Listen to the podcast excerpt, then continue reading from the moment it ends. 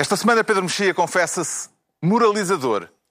Ricardo Araújo Pereira declara-se banhado e João Miguel Tavares sente-se polvo. Está reunido o Governo Sombra.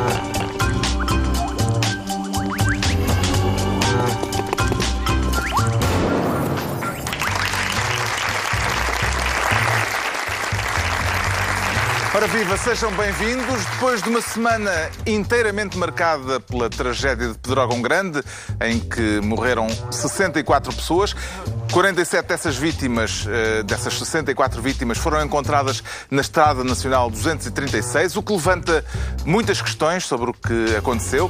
Os ministérios deste Governo Sombra são, desta vez, por isso mesmo, inteiramente dedicados a este tema. E o Ricardo Araújo Pereira quer ser Ministro das Reações. Pareceu-lhe que os diversos agentes políticos reagiram de forma adequada à tragédia, Ricardo Araújo Pereira? Não, não me pareceu. Hum. Uh, pareceu-me que a. Primeiro, pareceu-me que a reação adequada era há 15 anos ou há 20. Já não, eu já não sei. Eu, o que eu sei é que todos os anos hum, a, gente tem, a gente assiste a isto. Não é, não é propriamente uma. Eu aposto que não houve um português. O que é um incêndio? Não, que é? Todos os anos. Todos os anos a mesma coisa. Aliás, eu próprio já estou farto da minha própria cassete, que é de todos os anos dizer que todos os anos é a mesma coisa. Eu todos os anos também me lembro disto. Hum. Estas são circunstâncias especiais, no entanto, porque nunca tinha havido um caso com tantas vítimas e, portanto, eh, é uma, é uma situação que eh, Certo. altera tragicamente Pois, exato. aquilo que tinha sido o hábito até aqui nos últimos anos. Com certeza. Resta é saber Mas- se desta vez foi azar ou foi das outras todas que foi sorte, não é? Exato. Além de que a, a questão é que hum, era óbvio para todos que um dia havia de acontecer uma coisa deste tipo. Eu, eu- os canais de notícias, por exemplo, exibem 24 horas de. exibiram esta semana 24 horas de material, entrevistas, reportagens, etc., sobre o fogo, e eu sento-me a assistir àquilo como quem assiste a um concerto em que conhe- conhece as músicas todas. Apetece, às vezes apetece ter ao especialista, toca aquela, porque eu sei exatamente o que é que ele vai dizer. A floresta é muito importante, extremamente importante, é um recurso inestimável. Sabe quem é que... Por exemplo, há uma... Há um- uma escola. Eu não estou a dizer que as opiniões são erradas ou, ou verdadeiras. Estou a dizer que, eu- que todos os anos eu as ouço e que alguma coisa já devia ter sido feita. A questão é, por exemplo, há uma que eu adoro que é isto, sabe como é que isto fazia? Era presidiários a limpar a floresta. Houve, aliás, uma. E depois há outro que vem e diz petição- isto era hum, refugiados a, a limpar a floresta. E outros dizem isto era militares a limpar a floresta. E outros dizem ainda ah, isto eram portanto, é, é presidiários, desempregados, refugiados e militares. Eu já ouvi as quatro. Ah, em princípio ninguém está a limpar e, e ouvi ainda uma, uma quinta pessoa dizer o seguinte isso de limpar a floresta é um mito. E eu acredito que seja. Eu até acredito que seja. Mas era giro todos estes especialistas e nem sequer precisa ir aos especialistas, coitados, não têm culpa nenhuma. São contactados pelas televisões que têm, de facto, 72 horas seguidas para preencher. Mas todos eles dizem coisas que umas são válidas, outras não, mas são. Mas algo. Era giro alguém fazer qualquer coisa. E E, isto não caso- parece estar a ser feito. tendo eh, havido uma tragédia de umas proporções que não têm paralelo nem antecedente, há responsabilidades políticas a apurar? Parece-me que é óbvio que há mesmo quando. Repare, quando. Quando caiu a ponte entre os rios, o Jorge Coelho demitiu-se logo. E a situação da Ministra da Administração Interna, por exemplo, Eu acho que é parecido. o equivalente, é Sim. comparável Eu à é situação comparável, de Jorge sim. Coelho. É comparável. Na altura era Ministro, creio que, dos equipamentos. Certo. ou é o- dos equipamentos. É isso, em princípio. Eh, eu- o, o Jorge Coelho também, quer dizer, objetivamente, ninguém que vê a ponte cair diz este Jorge Coelho, pá, nin- quer dizer, não era culpa objetiva dele. Agora, como último responsável pelo assunto, eh, eu acho que ele se fez bem a admitir. Nessa altura morreram 59 pessoas. Sim, ele fez bem a admitir-se até Sim, mas para uma a vida ponte- privada dele, porque quanto mais depressa saísse do não governo... é também a mesma coisa sei. que um incêndio. é? Quanto mais depressa saísse do governo, mais depressa ia depois para a Motengil Sim, eh, ocupar um. Já Esta um ministra, podre. é possível que esta ministra não tenha ainda uma saída profissional à vista. Mas a questão, não é, a questão é que Mas um incêndio é diferente de uma ponte. eu sei que é diferente de uma ponte, mas tudo, todas as coisas que correram mal, e a gente já vai falar sobre elas, ah, é claro que tem uma responsabilidade. Agora, também, também não deixa de ser. Mesmo que mesmo não seja a responsabilidade. A senhora, como é óbvio, não tem que. Estas mortes todas não têm de lhe pesar na consciência, porque não é esse tipo de culpa que ela tem, desse tipo de responsabilidade. Mas objetivamente ela tem uma responsabilidade. Ahm, a gente já vai falar sobre, sobre as coisas que correram mal, sim, a sobre coordenação, sobre as coisas que as- correram mal. As circunstâncias específicas. Sim. Não sei o que é que ia dizer mais. Não, pronto. Então, começando pelo Mas acho princípio, que, já sei, era, isto era, era os refugiados a limpar. As essa matas. sugestão acho que foi feita na altura da campanha eleitoral. Pois foi. É, Mas atenção, também me choca, já sei o que era. Choca um bocado uma espécie de Benfica Sporting que há e que vai, e que vai havendo todos os anos. Quer dizer, conforme o governo muda e diz o PS: "Puxa, este governo, este governo, claro, não, não cuidam das matas, não há um plano, não há um plano de ordenamento do território para a floresta, e depois troca o governo e há fogos outra vez, e é a vez do PSD: não há o ordenamento do território. Não pensam num plano que haja do ordenamento do território. E assim sucessivamente. E faz-me um, po- pouco de confusão, porque é de facto uma Benfica Sporting em que, em que há pessoas, tirando, lá está, tirando, eh, se- se- sem descurar o facto de, como é óbvio, ter de haver responsabilidades a ser assumidas e haver críticas a fazer, hum, tudo o que vá um pouco, o que vá para além disso, e tem ido bastante, tudo o que seja dizer, eh, como, algum, como é o subtexto de algumas intervenções, espera que morreu gente, deixa-me aproveitar, ou espera que morreu gente, deixa-me alijar culpas para o outro lado, é um bocadinho, que- de, de um lado e do outro, é um bocadinho inquietante. Soa mal. Soa, soa. Uh, começando pelo princípio, num primeiro momento, logo na- no sábado, quando aconteceu a tragédia, o Presidente da República, ao chegar ao local, uh, declarou de imediato, são palavras textuais, que o que se fez foi o máximo que se podia fazer, não era possível fazer mais. Pareceu-lhe uma uh, declaração adequada, João Miguel Tavares? Não, não. Pareceu-me uma péssima, péssima declaração e acho que hoje em dia já parece péssima a toda a gente. Ao próprio Marcelo, Incluindo ao próprio que agora diz que Marcelo, tem que se avaliar que tudo já veio investigar corrigir tudo. o tiro, não é? Um, ele provavelmente vai desculpar-se no sentido de dizer que naquela noite o que era preciso era moralizar o pessoal que ali estava, porque estava toda a gente. Ainda estava a acontecer Aquilo tudo. estava a acontecer, as notícias das mortes tinham acabado de chegar, estava toda Nessa a altura gente ainda muito só se sabia de traumatizada. 19 mortes. Uh, Exatamente. Só Tinham mais tarde é que o número foi é que foi, foi evoluindo crescer. E, portanto, ele, ele- que o primeiro papel era apoiar a equipa que estava ali a tentar coordenar o, o combate ao fogo. Mas, eh, mas não pode ser, não pode ser. Eu, eu, ano passado, se bem se recordam, elogiei bastante o papel eh, do, do Marcelo Rebelo de Sousa no, no Funchal, Madeira. na Madeira, quando ele lá esteve a consolar aquelas pessoas. Eu acho que o Marcelo faz isso realmente bem. Ele é genuíno naquilo. No abraço ao No, Secretário de Estado. no abraço ao Secretário de Estado, na maneira como está junto das pessoas e como tenta consolá-las, e, e- e esse papel é um papel muito, muito, muito nobre.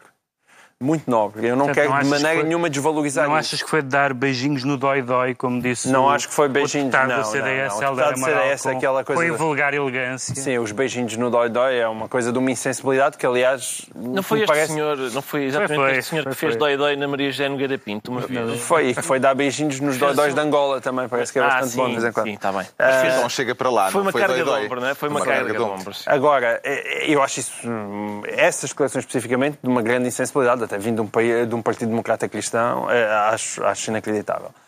E esse papel do Marcelo é um papel muito importante. Agora, Espera, ele. o CDS ma- esta semana é democrata cristão. Esta semana, sim. Uh, agora, é preciso ter muito cuidado, até porque ele é muito bom nessa atitude de consolo uh, das pessoas.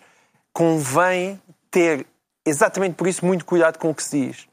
Para nós não termos a sensação que esse tipo de consolo é uma forma, de repente, é uma estratégia para esconder as responsabilidades e para atirar para debaixo do tapete as negras que possam ter acontecido. É muito fácil confundir uma coisa com a outra. É com, com um abracinho, é quase com, com um abraço, com um beijo me enganas, não é? Também para, para, para- ou com um beijo me traz, para, para utilizarmos também uma, uma imagem bíblica. E, e o Marcelo não pode fazer isso. E aquelas primeiras declarações foram absolutamente desastradas porque à partida, não é? Eu admito que não se soubesse o que é que evidentemente estava a acontecer, Mas aquelas pessoas já, já deviam ter sabido que muitos daqueles mortos eram na, na famosa estrada 236. E a partir do momento que nós temos noção daquela dimensão, da maneira como aquelas pessoas morreram ali naquela estrada, é evidente que tem que haver responsabilidades políticas. Aquelas imagens são demasiado cristalinas nesse aspecto. Não, não dá para dizer, ah, foi a meia natureza, como havia aqui então o, o senhor lá dos bombeiros, que é um senhor encantador, que eu enfim, uh, foi a mãe natureza. Não, epá, foi a mãe natureza, o quê? Não, não houve, parece que pela primeira vez houve um fenómeno meteorológico nunca antes visto e que agora teve a sua primeira aparição em Portugal. Não, quer dizer, a mãe natureza é terrível, como todos nós sabemos, mas aquilo, aquilo não foi um terremoto, foi um incêndio. E aquelas pessoas morreram com um incêndio que já tinha começado há quatro horas. Portanto, é evidente que houve responsabilidades. Houve falhas gravíssimas e o Estado português falhou àquelas pessoas. Hum. Quando era muito importante que elas não falhassem. Quer dizer, o Estado, já sabemos de todos nós que o Estado nos falha e, e entra em falência e nos vai aos nossos bolsos. Quer dizer, mas ao menos proteja a nossa vida. E pelo que fomos sabendo, eh, à medida que se foi sabendo mais daquilo que aconteceu, embora ainda não se saiba exatamente tudo, eh, sentiu que houve algum tipo de tentativa de ocultação de responsabilidades? Não, a expressão ocultação de responsabilidades talvez seja aí um bocadinho muito longe. Houve gestão de responsabilidades, isso parece-me, obviamente, claro, muito claro, e houve ocultação do caos. Isso acho que houve.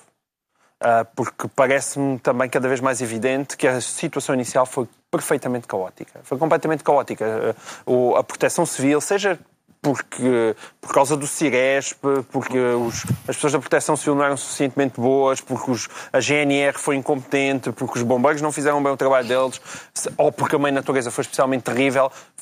Até provavelmente foi tudo isto junto.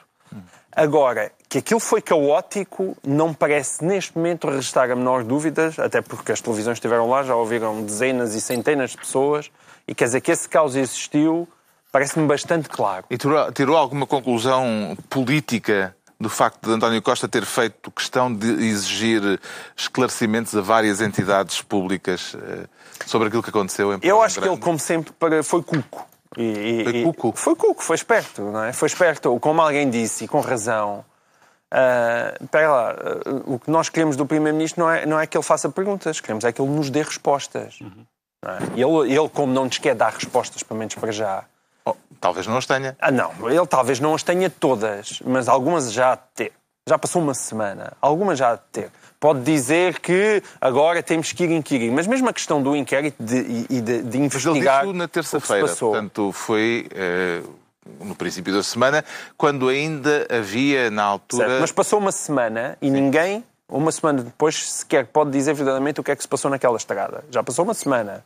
Uh, e, e, vão dizer, vamos fazer um inquérito, certo, vamos fazer um inquérito, mas há uma coisa pelo menos ele já podia ter feito, que era que as pessoas que estivessem à frente desse inquérito fosse alguém independente, que estivesse acima de qualquer dúvida, um, um peso pesado da pátria. Um senador português dos que há, agarrarem alguém e dizer este senhor, como se faz eh, à boa maneira americana muitas vezes, este senhor, esta cara, que todos nós portugueses nos habituamos a respeitar, é o responsável pelo inquérito ao que se passou. E vai apresentar um relatório ao fim destes dias e vai-nos dizer efetivamente aquilo que ocorreu ali. Porque é, evidente que não pode ser a GNR ou os bombeiros ou a proteção civil a dizer-nos o que se passou ali porque eles estão metidos naquilo. E qualquer e nem o governo. E, portanto, a tendência óbvia deles vai ser tentar dizer que ui, foi o downburst e foi um fenómeno de natureza terrível, nunca antes visto, que pode ter acontecido, mas isso não justifica que aquelas pessoas tenham morrido daquela maneira naquela estrada.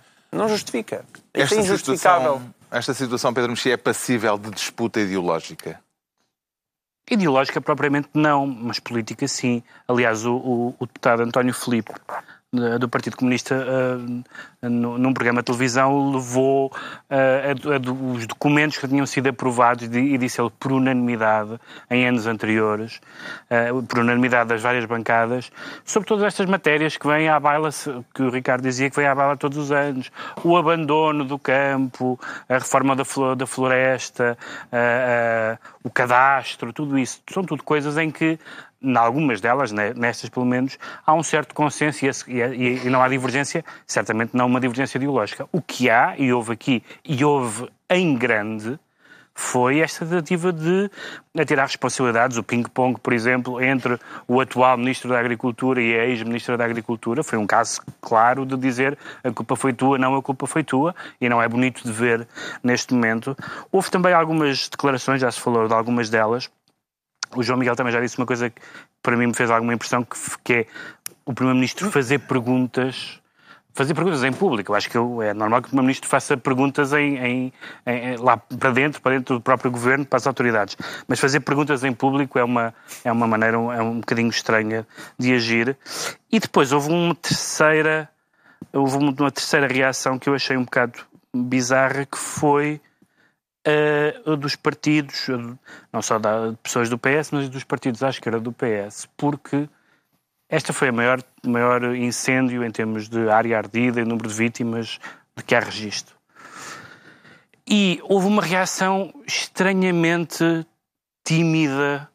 Se nós compararmos, por exemplo, toda a gente está lembrado disso, e nós falámos daqui inúmeras vezes durante os anos passos, qualquer coisa que acontecia em Portugal era culpa do governo Passos. Qualquer coisa que acontecia em Portugal durante os anos do governo Passos era culpa do governo Passos.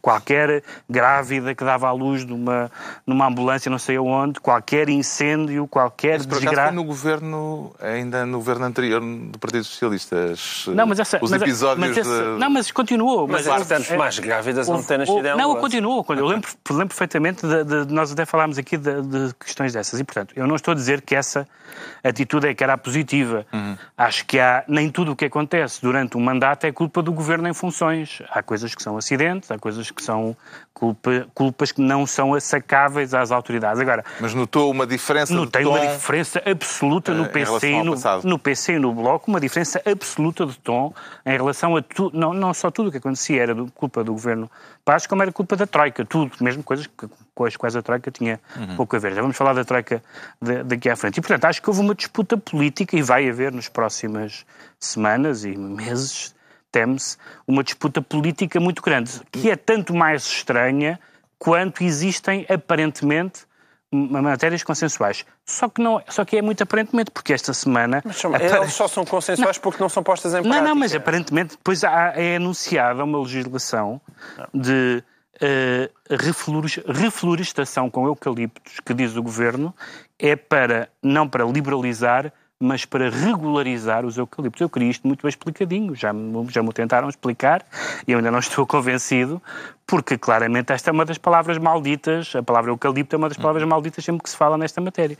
E, portanto, que, eh, aliás, as associações ambientalistas, etc., reagiram já e até Aí, aí sim, o Bloco, por exemplo, muito hostil a esta ideia da, da reflorestação. Porque metem presas. Cada vez que metem presas é sempre tá quando eles tinham as unhas de fora. É, ah, o grande capital. Mas se é por boas ou mais razões, não me interessa. Objetivamente é uma posição... Também parece que é, não é nem perto nem de longe a coisa mais grave que por aí anda. Não é questão não, do eucalipto, é questão da exploração. E parece-lhe oportuno o debate político agendado pelo PSD para a próxima quinta-feira no Parlamento eh, ou seria preferível, como hum, sugere o PS, que esse debate só acontecesse depois de esclarecidas as circunstâncias uh, do que aconteceu em Pedrógão Grande por uma comissão técnica independente? A minha, a minha pergunta é. Uh, pois, exatamente, a minha pergunta tem a ver com, também com o que disse o João Miguel. É esclarecido por quem? Eu acho que era preferível para não se tornar uma, numa sessão de chicana parlamentar. Já foi aceito que, que, que haverá uma comissão sim, independente. Sim, mas entretanto, é? haverá, mas entretanto haverá uma série de, de entidades que estão a produzir relatórios, uhum. nomeadamente, já vamos falar da questão da estrada, uh, e há meios de prova, gravações, etc., que podem ajudar a perceber algumas das coisas que aconteceram. E o debate na quinta-feira faz sentido? O debate na quinta-feira faz político. O debate na quinta-feira faz sentido se for um debate no sentido de esclarecer o que aconteceu e de tomar alguma uh, decisão no sentido de não voltar a acontecer. Se foi a culpa é tua, bem avisei, não, a culpa é tua porque, não, porque a legislação não estava aprovada, etc. Isso não, acho que, acho que seria um espetáculo lamentável Sim. numa matéria Mas que é questões é... como o reordenamento do território, quer dizer, são questões profundamente políticas e que merecem um debate político. É? São, são. A questão é, eles não vão andar grande. lá a saber o que é que aconteceu na estrada 236, não é? Agora, se quiserem discutir seriamente que país é que nós queremos ter para o futuro, o que é que queremos fazer fazer da floresta e tudo isso. É, isso é um debate mas é- político por excelência. É muito e é um debate que seja esse o debate que a Assembleia da Está bem, certo, mas esse é um debate político por excelência. E esse é o debate que toda a gente diz que realmente é preciso fazer. É porque a questão não é Há das faltas de lei, a questão é de colocá-las em prática e ninguém tem coragem para as pôr em prática, mas a opção pode ser apenas. Porque nós às vezes dizem, ah, temos que. a floresta tem que mudar. Ok, tem que mudar. Isso é, é, é muito bonito, mas nós não podemos estar aqui a esgotar-nos num discurso de Miss Universo. Que é a mesma coisa de dizer que queremos que acabar com os pobres. É, não é muito diferente. A questão é como é que se faz.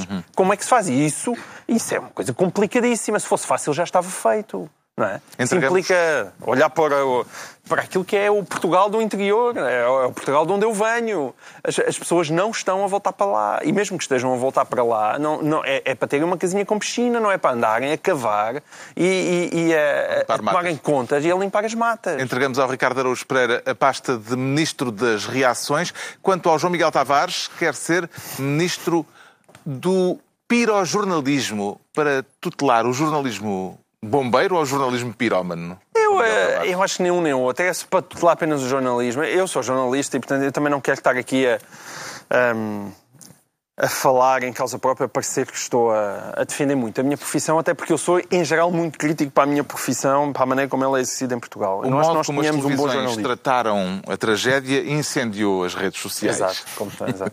Eh, Justa ou injustamente, na sua opinião? Neste caso, eu acho que a maior parte das vezes injustamente. Uhum. Apenas porque não é o momento certo. A questão dos fogos já deu conversas infindáveis, até já se convidou à autocontenção, até por aquelas coisas que a exibição de chama viva pode fazer com que os, os, os pirómanos ainda ponham mais florestas a arder. Já, já se teve imensas discussões.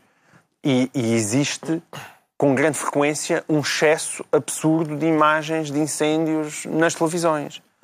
Só que neste caso especificamente, pá, justifica-se, porque nós nunca tivemos uma notícia desta dimensão. É a má ocasião para andar aí tão obcecado a criticar os jornalistas. Não é o bom tempo para fazer isso. E pareceu-lhe justificada a decisão da entidade reguladora para a comunicação social, a ERC, de abrir um processo de averiguações a um direto da TVI eh, com o corpo de uma das vítimas eh, do incêndio em fundo coberto por um lençol? Não, não acho. Quer dizer, tudo o que. De modo geral, Não lhe tenho um pareceu pro- justificada a decisão da ERC? Não, não me pareceu. Em primeiro lugar, eh, eu tenho um problema com a ERC. Não é? Acho que a ERC é um, um instituto com uma história miserável e, portanto, é Já, muito já era difícil. alta autoridade. Já era, Tem desde o uma tempo da longa alta autoridade. tem Tem uma, uma história longa de- história miserável de, de- de- de cedências ao poder e, e poucas instituições terão desprestigiado tanto o país como a alta autoridade e depois a ERC. Portanto, logo aí, cada vez que ela diz ah, agora vamos aqui a armar em moralista do jornalismo português, só apetece rir, não é? tendo em conta aquilo que tem sido o seu papel. No caso específico, nós estamos a falar, de, de- no caso específico da Judite Souza e, da, e dela ter feito a, a- aquele direto com uma imagem de um corpo atrás, eu, eu posso perceber que se discuta o bom e o mau gosto daquela situação. A ERC abriu o processo de averiguações porque recebeu uma quantidade invulgar eh, de queixas de espectadores. Epá, sim, tudo bem. Como receberam muitas queixas, vão lá averiguar. Não sei o que é que há para averiguar, porque aquilo é uma questão de bom ou de mau gosto. Verdadeiramente, é uma questão de bom ou mau gosto. Tem a ver com uma evolução da, da sensibilidade, ou da falta de sensibilidade, das pessoas em relação à morte e à exibição da morte. Eu, eu, eu, eu ainda tive para trazer para aqui umas, umas ilustrações portuguesas. Eu ainda há pouco tempo comprei, comprei umas, umas ilustrações, a revista Ilustração Portuguesa de 1912. Ah, e quem, quem gosta de andar nas hemerotecas e ver esse tipo de revistas antigas, é extraordinário ver aquilo que as pessoas mostravam, por exemplo, numa revista como a Ilustração Portuguesa. Ah, nesse caso específico, é- é- são imagens de um, da morte de uma família, morta pelo vizinho, em que ele despachou cinco ou seis crianças e a, a revista traz as imagens das crianças degoladas com sangue e, e fotografias daquilo. Não, e a ilustração portuguesa não era um tabloide na altura, portanto, até porque na altura toda a gente era analfabeta. Quem lia a ilustração portuguesa eram as pessoas sofisticadas da época. Simplesmente nós evoluímos, não é? Em vez de morte do Sidónio Pais, e, e- e mostravam tudo nos jornais, mostravam tudo.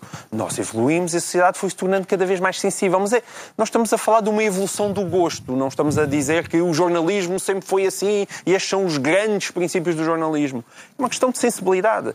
A mim, pessoalmente, incomoda-me mais o discurso de Licodoce Incomoda mais às vezes ver os jornalistas a dizer, a dizer como, se estivéssemos aqui, vamos todos reerguer-nos das cinzas e, e, por favor, juntemos e demos as mãos. Chateia mais um jornalista a fazer isso do que de repente está a fazer um direto em frente a um, a um cadáver tapado por um lençol branco. Aquilo aconteceu e essa brutalidade dessas imagens de vez em quando tem que ser mostrada. Pode-se discutir que é bom ou mau gosto, evidentemente, mas isso depende muito da sensibilidade das pessoas. Agora, no caso específico do jornalismo português, eu acho que aquilo que eu tenho visto é um trabalho acima da média, muito acima da média, do que é habitual, até porque como a tragédia foi muito grande, os jornais, as televisões, sobretudo as televisões... Empenharam meios. Empenharam muitos meios para lá. E este, esta coisa tão simples de se estar a fazer telejornais em direto daquela zona, aquilo é necessário. Estão-se a ouvir realmente dezenas, centenas de pessoas e, e, pela primeira vez não é a capital a mandar um, um, senhor lá destacado. As pessoas saíram da capital e foram para o interior de, eh, para o interior de Portugal.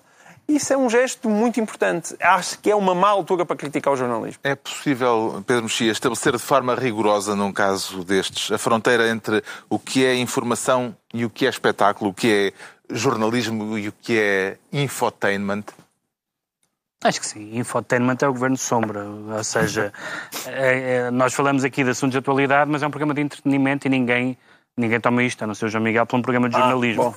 Ah, uh, e, portanto, é claro, eu acho que o jornalismo... Eu não, eu não, tomo, não é como jornalismo, como um programa sério. É um programa sério, pronto. É uma posição minoritária aqui na mesa. Exato. Mas uh, o jornalismo, apesar de tudo, tem outras regras. Eu acho que há, há matérias que são mais, de facto, tendo a concordar, da ordem do, do, do gosto do que da ordem da do que da ordem da deontologia stricto senso. Por exemplo, houve várias houve várias reportagens, aliás, diria que quase todas as reportagens, que têm música. Ah, sim. Porquê é que uma reportagem de um incêndio tem música? Que é para as pessoas terem ainda mais sofrimento e mais empatia, como no cinema. É essa a função.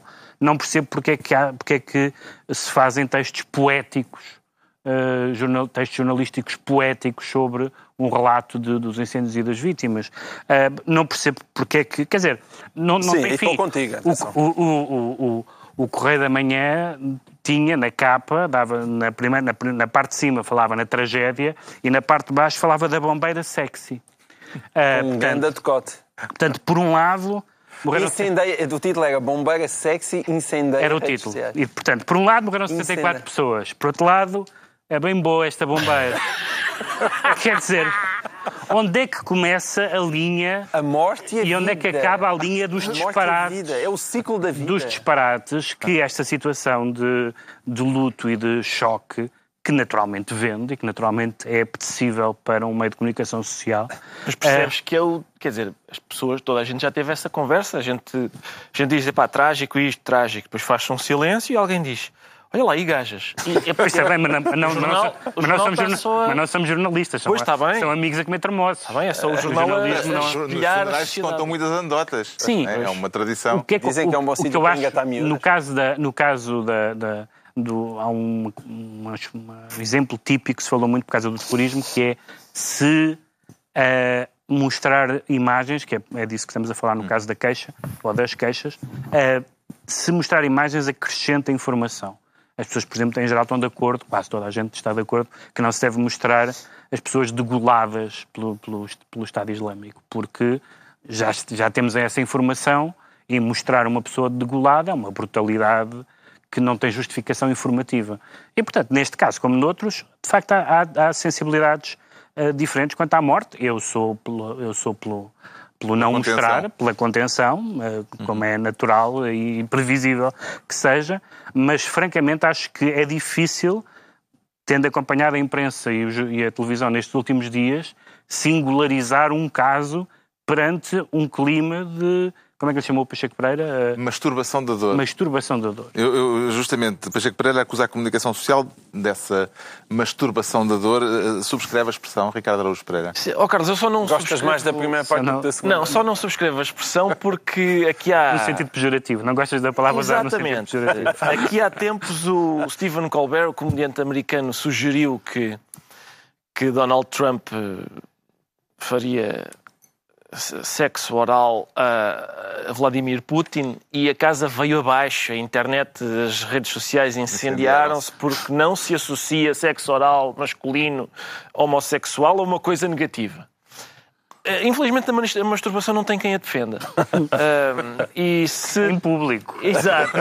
Mas se tem que ser eu, eu, eu, estarei cá na primeira linha para defender de facto a masturbação e, e, e impedir que ela seja associada a coisas negativas. Agora, não há dúvida que o Pacheco Pereira tem razão e que o, e talvez o onanismo não tenha ficado só por aqui. Aliás, atenção, agora estou a usar a palavra onanismo por tradição, porque Onan, na Bíblia, se forem ler, Onan não estava a masturbar-se. Ele derramou a semente, mas não estava a masturbar-se. Coito interrompido. Fica a nota, fica a nota, exatamente. o lado biblista sempre. Exatamente, já sabes que eu gosto. São os episódios que eu mais aprecio. Eu sei, eu sei. São os que me dizem mais, não é? Na Bíblia. Raras vezes são citados na missa. Eu às vezes precipito-me para a missa a dizer, deixa ver se ele fala daquele episódio de Onan. Nada nada. Um, mas houve um momento, para falar em masturbações da imprensa, houve um momento de. De, que é o, o, momento que eu costumo, que eu designei, epá, e bem, magnificamente, por o momento mastoideu, que a nossa, em que a nossa imprensa é pródiga, que é aquele momento em homenagem e, ao esternocleidomastoideu. Exatamente, a homenagem àquela cena da canção de Lisboa em que as tias ficam deslumbradas com o Vasquinho e dizem ele até sabe o que é o esternocleidomastoideu. E a nossa imprensa muitas vezes tem momentos mastoideu sobretudo quando lá fora falam de nós. Então não é que lá fora falaram de nós, parece que lá fora ele até sabe o que é o esternocleidomastoideu. Vai falar e... do Sebastião Pereira. O Sebastião Pereira Já é um... agora, se Sebastião Pereira estiver a ouvir-nos, um abraço. uma grande saudação. Uma saudação e esperamos, si. aliás, que ele possa vir a esse programa dar a cara. Era uma... Sabes o que é que era giro? Era Sebastião Pereira ali e Miguel Abrantes aqui. Dois... Tens de contextualizar, Sim, também já... toda a gente Mas eu vou é. contextualizar é que durante os anos de José Sócrates, havia um blogger chamado Miguel Abrantes que toda a gente dizia que não existia, que era um nome fictício, mas que outras pessoas garantiam que, que existia mesmo, e que dizia bem do governo. Uh, e então havia uma porção de pessoas indignadas com Miguel Abrantes e uma porção de pessoas que achavam normal que Miguel Abrantes existisse. Agora, há este Sebastião Pereira, que é também um jornalista fictício, que escreve uns, te uns textos para o, para o El Mundo, em Espanha que dizem mal do governo. E há uma, uma porção de pessoas que acham mal, que curiosamente são as mesmas que achavam bem ou não se importavam o Miguel Abrantes, do Miguel Abrantes, e há uma porção de pessoas indignadas, que por sua vez, curiosamente, são as que estavam, as que não estavam indignadas com. Já não sei onde é que estou, mas era isto. Só uma pequena diferença. É que, neste caso, trata-se de jornalismo, uma atividade regulada. Isso. No outro caso, era um blog. Ó oh, Carlos, já agora deixe-me ajudar, deixe-me completar. Há essa diferença, de facto. É Há ainda uma outra, que é este Sebastião Pereira, em princípio, não está a ser pago pelo Primeiro-Ministro. há duas. Há, há, realmente essa diferença. Uma coisa é um blogger, outra coisa é um jornalista. Isso não há dúvida nenhuma. Também há essa diferença. O outro estava a ser pago pelo Primeiro-Ministro. Este, se calhar, esse é um voluntário, é um tipo só que. Mas é curioso. Espontâneo. Atenção, eu dou os parabéns a Sebastião Pereira, porque, de facto, a melhor maneira de ter eco um borra-botas qualquer, ter eco na, na comunicação social escrever portuguesa é escrever um texto lá para fora, para um jornal qualquer, e as pessoas dizem, olha, diz-se lá fora. Sabe o que é que se diz lá fora? Que o Costa pode ter a sua carreira em risco, porque houve um tipo qualquer que inventou o nome e mandou uma espécie de notícia lá para fora que diz que o Costa tem a carreira, pode ter a carreira em risco por causa disto. Vamos ficar à espera que Sebastião Pereira apareça. O João Miguel Tavares Eu fica, proponho, então... aliás, se a gente, que a gente, se, o João Miguel às vezes está, convencido ou, ou, até desejoso que aqui, aqui as coisas que ele diz no Governo Sombra tenham uma, uma repercussão maior na sociedade portuguesa, mais não, a não, atualidade. Não, acho que tenha. É a única coisa que tens a fazer é falar espanhol. Começas a falar espanhol, vais ver se os jornais não dizem, falaram em estrangeiro, disseram em estrangeiro coisas sobre o Costa. Aquele programa estrangeiro. Sim, sim. Que está na TVI. Então o João Miguel Tavares fica ministro do pirojornalismo e agora é a altura do Pedro Mexia se tornar ainda a propósito da tragédia de Pedrógão Grande, ministro da inoperacionalidade e está pronto para as falhas de comunicação que é previsível que venha a ter com essa pasta? Sim, houve uma, uma vasto léxico para descrever o que é que aconteceu. Hum. Uh, falar do Sistema Integrado das Redes de Emergência e Segurança de Portugal, o CIRESP. Uh, que sofreu uh, que teve falhas, ou sofreu um apagão, ou teve um, intermitências, na linguagem da Ministra. Mas, portanto, qualquer das palavras que possamos escolher falhou. Aconteceu qualquer coisa que fez com que o sistema de emergência não funcionasse numa emergência. Que é o que lhe costuma acontecer. E isso. Já não é a primeira e vez. esse, e esse caso diz respeito. Uh, Sabe o que é que faz lembrar? Há uma, há uma personagem num, num daqueles filmes de super-heróis, mas que é uma paródia aos filmes de super-heróis, que é uma personagem que tem a capacidade de se tornar invisível desde que ninguém esteja a olhar para ela. e o, o Ciresp é exatamente isso. É um sistema de emergência que é perfeito, exceto quando há emergência. Sendo The Incredible. Se não, É deve ser, não sei. Quando não há emergências, o sistema funciona perfeitamente. Ninguém dá por ele sequer. Quando há emergências, falha. E porque não é a primeira vez, já aconteceu. Já no ano passado Já o ano falhado, passado, por já o ano passado tinha falhado.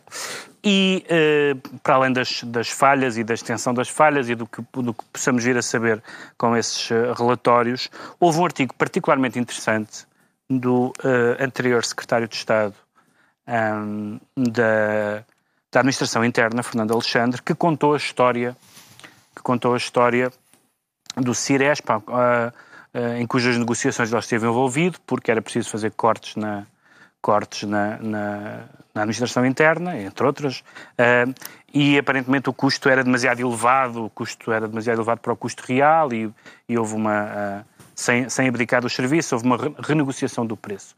Mas o que, o que ele diz no artigo é que o- este serviço de emergência é uma parceria público-privada, o que já de si é problemático. Ele, que é da área do PSD, suponho, pelo menos foi ah, secretário de Estado de um governo da coligação, mas liderado pelo PSD, eh, que ele diz que devia ser uma área em que o Estado tinha o controle, em que o Estado tinha a maioria, mas não, foi uma PPP. eh, E defende a nós, nacionalização. e defende a nacionalização. Nós somos um país que entrega eh, a rede de energia elétrica a um Estado estrangeiro, portanto somos um país muito sui generis, e ele diz, bom, e além de ser uma PPP, o que é já discutível, é uma PPP com, eh, em que os parceiros eram ou, ou eram, estavam associados a aquilo que ele próprio chama nesse artigo, que aliás é um artigo muito equilibrado, os suspeitos do costume.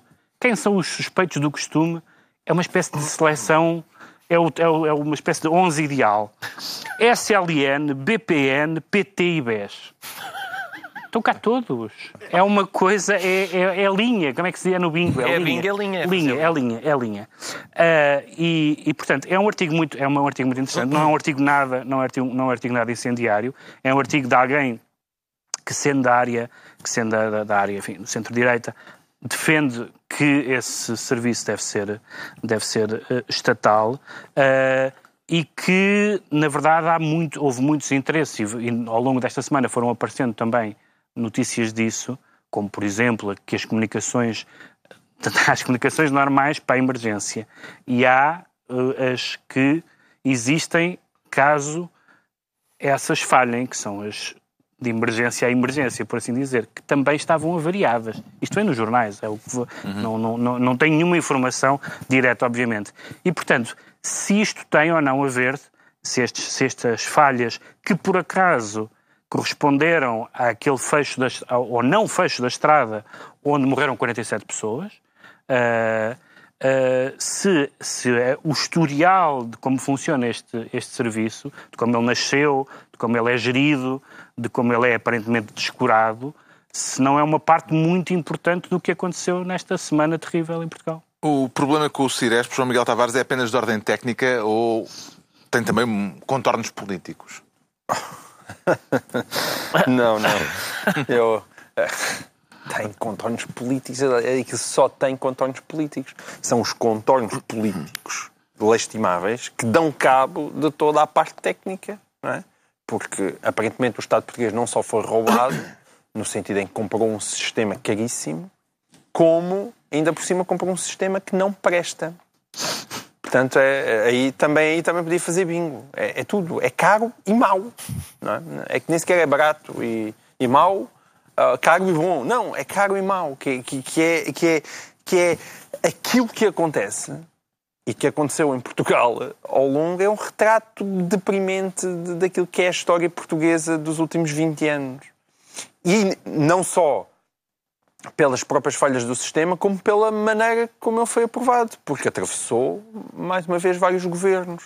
Porque como atravessava o SLN e o BES e a PT, porque sempre foi uma coisa de bloco central em que todos passaram A por própria lá. renegociação desse contrato, que poupou vários milhões ao Estado, ficou eh, e não foi aprovado, não, não teve a sua aprovação final ainda Exatamente. no governo Passos, no qual foi, O foi iniciado. começou por ser aprovado três dias depois, três dias depois de, de, de Santana Lopes ter perdido as eleições, foi aprovado por Daniel Sanches, que trabalhava para a SLN antes de entrar para o governo e que foi trabalhar para a SLN depois.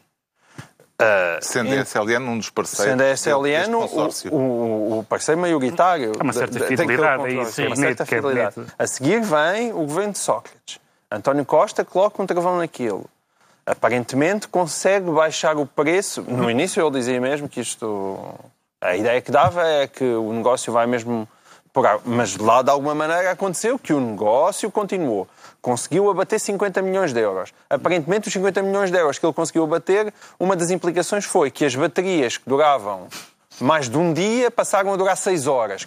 Ou seja, quando o sistema vai abaixo, a- a- as baterias não funcionam ou acabam a- antes do sistema ser reposto. E isto continuou. E, e aparentemente também o Diogo Lacerda Machado era advogado da Motorola.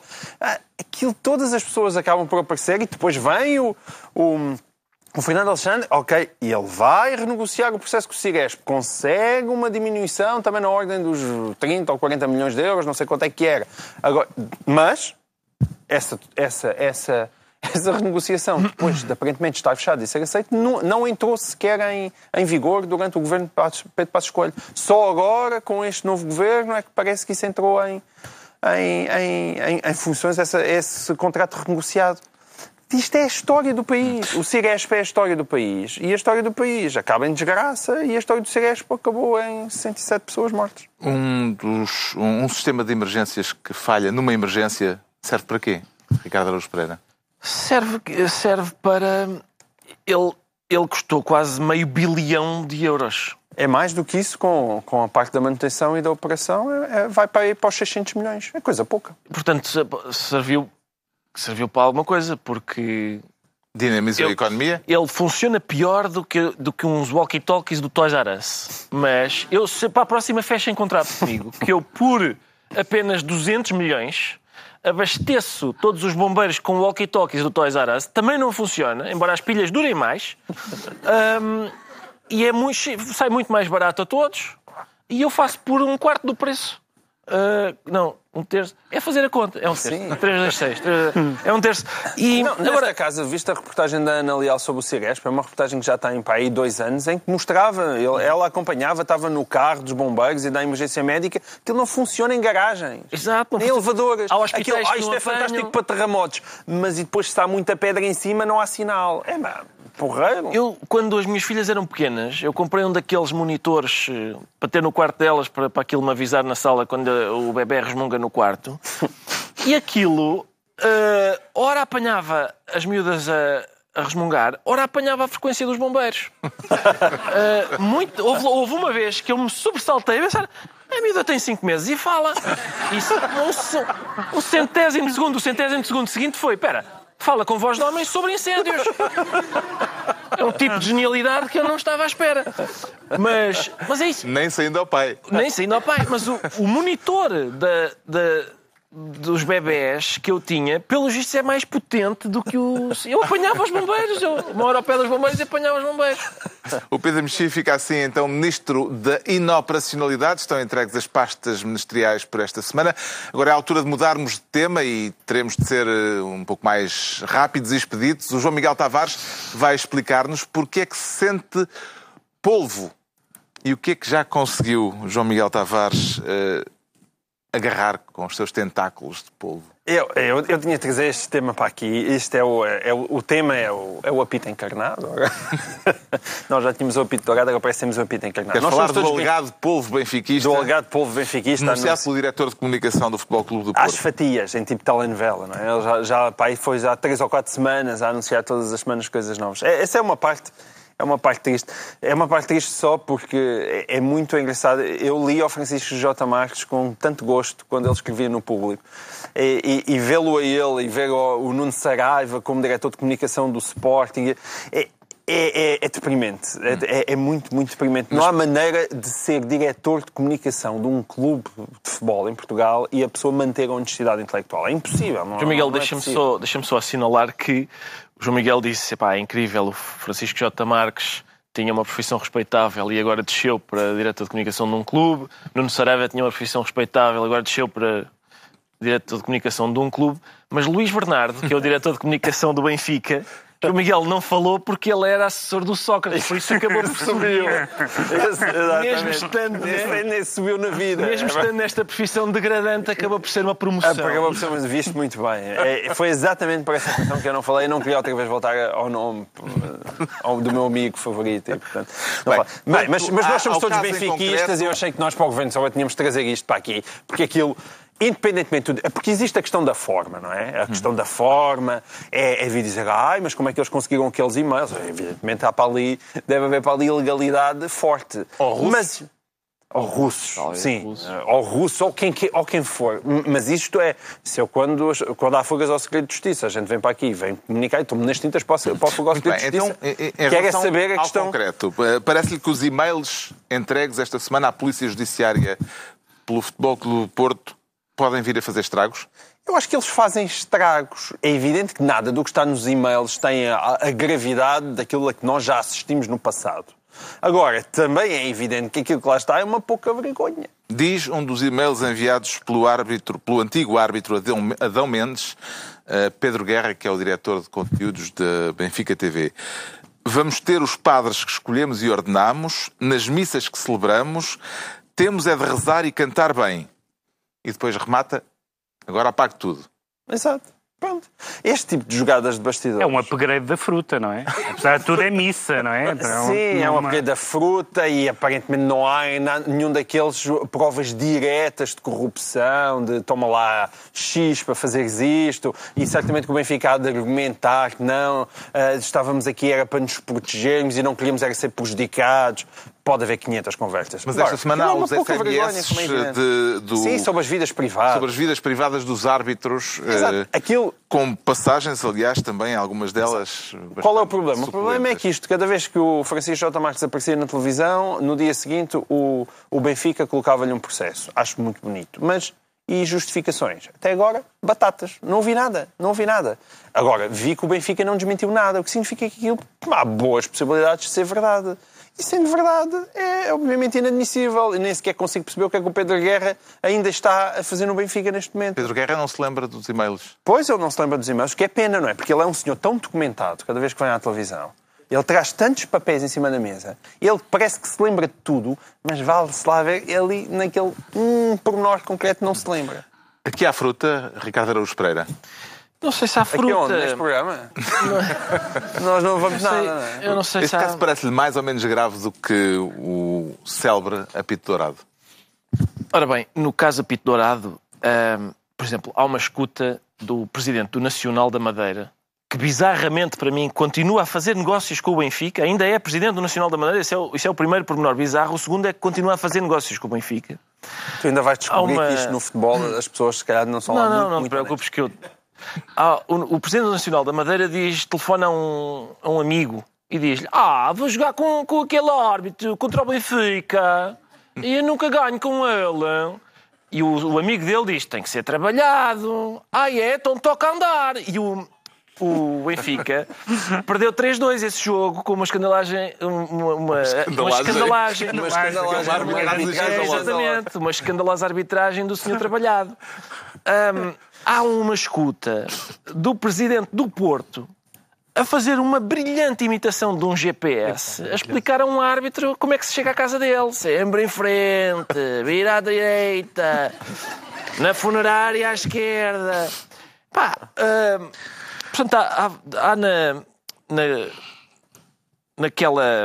Há uma, há, por exemplo, há uma viagem comprovadamente paga a um árbitro pela secretaria de um clube, por exemplo. Portanto, quer dizer, não são exatamente. Meter tudo no mesmo balde não me parece, não me parece apropriado. E Agora, há uma comparação a fazer Justifica aqui. ou, eh, de alguma forma, diminui este caso Não, não, não. concreto? Não cima, diminui e o não Benfica há- tem também um discurso moralizador. Sim, exatamente. Pode Era aí que eu queria grave. chegar. Sim, era aí que eu é queria que chegar, porque há, uma- há de facto comparações entre este caso e o apito dourado. Que é, de um lado, as mesmas pessoas que arrancavam cabelos e abandonavam programas de televisão pela invasão in- inadmissível da vida privada, que é escutar escutas legais decretadas por um tribunal, agora leem mails obtidos, esses sim, obtidos ilegalmente. E SMS. Exatamente, que é que parece? Mas do outro lado, que é o meu, do outro lado, que é o meu, ah, diz-se: Mas quê? Mas não temos o melhor plantel? Vocês estão em crise, vocês estão numa profunda crise, nós, nós até fomos mais longe na Europa. Ora, este é o discurso que o outro lado teve connosco durante os anos 90. Vocês estão em crise, vocês têm o Vale Azevedo, o vosso plantel não presta, nós vamos mais, mais longe na Europa. Para desconversar. O que o Benfica tem que dizer é investiguem tudo à vontade, já não fez nada de ilegal. Podem investigar à vontade. Não interessa se os outros estão em crise. Não interessa, isso é outro assunto. O diabo é se fez Isso é alguma outro coisa assunto. que Não pode. seja Não. suscetível de gerar Quer dúvidas. dizer, ah, a- até agora não há nada que indique. Aquilo, a gente pode dizer que aquilo é um bocado é jogar na sombra. Pode. Pode, pode. Pode, pode, pode. Eu estou a dizer que pode. pode. O que é que lhe parece o mas, preço? Mas até agora não foi O que é ilegal. que lhe parece o preço? 200 euros o tempo que quiser, se for a 3 é 400. Assim, à primeira vista, parecem-me os preços de mercado, mas, eh, mas eu, eu próprio não. Eu, Segundo te tem dizem, não é? SMS. segundo me dizem, eu próprio. Tem SMS de Fernando Gomes. Pois lá está, isso é Não- inadmissível. Não é legal. Não é ilegal. Não, não, não. Quer dizer, Quer dizer, podes Não é- dizer que não foi o Benfica Não. que sacou aquilo e depois houve um Sim. computador dele que desapareceu Exatamente. e que foi roubado da Federação, mas por amor de Deus. Não, não, mas eu estou a dizer que é inadmissível, mas até agora não há, não há nenhuma ilegalidade praticada pelo Benfica, estás a perceber? Ah, agora, isso, por exemplo, esse, essa parte dos 200 euros e não sei o quê, eu não vi o e-mail em que isso estava, nem vi em que contexto é que isso. Isso era É isso num foi dito. SMS e os SMS não foram lidos na Ah. íntegra. Portanto, Pois. soube-se. Pois eu não sei, sei lá o que é que isso quer dizer. eh, Não faço ideia, mas. Alegadamente, isto seriam informações que eh, punham em causa os árbitros e que são suscetíveis de ser usadas eh, como chantagem contra Tu árbitros. não sabes o que é que é dizer 200 euros o tempo que quiser, que se for a 3 é 400? É pá, ouve lá. Eu suponho... É como a fruta e Sim, o sim. leite. Não, eu... Claro que sim, mas eu não sei Sim, se foi usado. é foi usado fruta. onde? Em que- Não, mas- Fruta para dormir, é uma expressão maravilhosa. Sim, fruta mas, para a, dormir. mas a fruta para dormir, nós tínhamos as escutas que diziam este senhor aqui deseja, então leva-lhe uns reboçadinhos. Ah, agora, epá, eu até, é o que eu te digo, até agora, isso eu, eu preciso do contexto, preciso do contexto para saber isso. Eu acho um bocado bizarro que o Benfica eh, domine sem prejuízo para essa javardice de andar a saber SMS privados de pessoas e não sei o quê, dessa gente não ter lugar no Benfica, acho eu. Eu acho que isto é diferente de ser hum, ilegal. Acho um bocado bizarro que o Benfica domine o futebol português todo quando o presidente da Federação é um vice-presidente do Porto e o presidente da Liga é o candidato que foi eleito com os votos do Porto e do Sporting contra o candidato apoiado pelo Benfica. É um bocado esquisito, não? Uma pessoa dominar e não, não ter nada do que quer nos cargos dirigentes. Mas enfim, mas alguém por quem ponha as mãos no fogo no mundo do futebol, Pedro Mexia? Depois de Vale Azevedo, não, não, esse, quer dizer, eu, eu acredito em tudo, não ponho absolutamente eh, as mãos no fogo pela hono- honorabilidade de ninguém, tendo em conta tudo o que nós vimos, mas queria apenas Mas no futebol. no futebol, no futebol. bom. Queria apenas salientar duas coisas que já foram aqui referidas e que eu acho que são importantes. Uma é a, a reação, a, a dupla reação bizarra, um, umas eh, da parte do Benfica, ou das pessoas do Benfica que são visadas, que não negam nada, mas dizem apenas que são foram eh, documentos obtidos por meios ilegais, o que já é inquietante.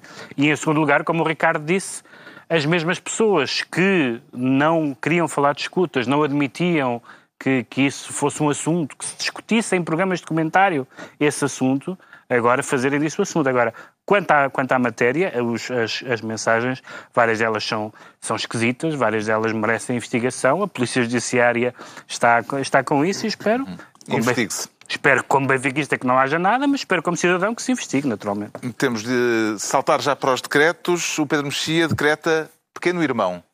Pequeno irmão, porque eh, parece que, que o Gmail vai deixar de ter, ou, ou pelo menos é, é possível que, deixe de ter a pedido da, da, da, de quem- usa ehm, uma funcionalidade que faz com que as pessoas recebam pub- publicidade direcionada tendo em conta o que escrevem nos e-mails. Por exemplo, se uma pessoa disser ah, Barcelona no e-mail, recebe publicidade sobre hotéis em Barcelona, para as praias de não sei quê, da zona, etc. tu- E tudo isso.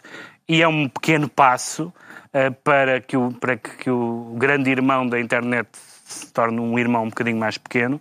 Ah, é, um, é um passo pequeno, não é um, não é um passo que me tranquilize demasiado, mas é, pelo ver, É no pelos, sentido certo. pelos vistos, vai no sentido certo e alguém percebeu, espera isto, isto de termos uma, uma leitura mesmo que por uma máquina do que as pessoas estão a dizer para, para, para fins publicitários é um bocado esquisito. O João Miguel Tavares decreta sintético. Sintético, porque esta questão dos fogos tem-nos desviado a atenção de Hermínio Loureiro, não é? Que tá- anda também mais um a contas com a Justiça e que parece que andava de Bentley em Oliveira das Meias com o seu magnífico ordenado de Presidente da Câmara. E, e pronto, nós estivemos aqui até agora a falar de futebol. Portanto, mais uma vez, um senhor de futebol, que também andou por lá, pela Liga, e que depois foi munícipe, e que também pertencia ali, à zona do PSD, e pronto, E autarca. mais, e, e que está mais uma vez a, a contas com E a o justiça. sintético tem a ver com. Ah, porque o caso tem a ver com, com, com campos sintéticos que parece que ele andou a distribuir abundantemente pela zona e com concursos para a construção de campos sintéticos. O Ricardo Araújo Pereira decreta Urban Discrimination. Urban discrimination, Carlos. Urban discrimination. Fica bem. Fica- e Pode ser que até nos citem se isto passar a ser numa língua estrangeira. Exatamente. É é uma sugestão de novo nome para o, a tasca Urban Beach, eh, que é uma tasca que é famosa por rejeitar a entrada de pessoas cujo tom de pele não lhes agrada. Ahm, eh, já há três anos, eh, o campeão Vários campeões, aliás, era um grupo constituído por Nelson Évora, Neide Gomes, Susana Costa e Francis Obiquel, entre outros. Foi barrado à porta desta tasca porque o porteiro disse o grupo tem demasiados pretos, que é uma objeção cromática que nos deve Orgulhar. não é orgulhar a todos, acho que é trata-se estamos em, dois- em século XXI, não é? E portanto continua a haver um australopiteco à porta do, do- aqui de- desta tasca.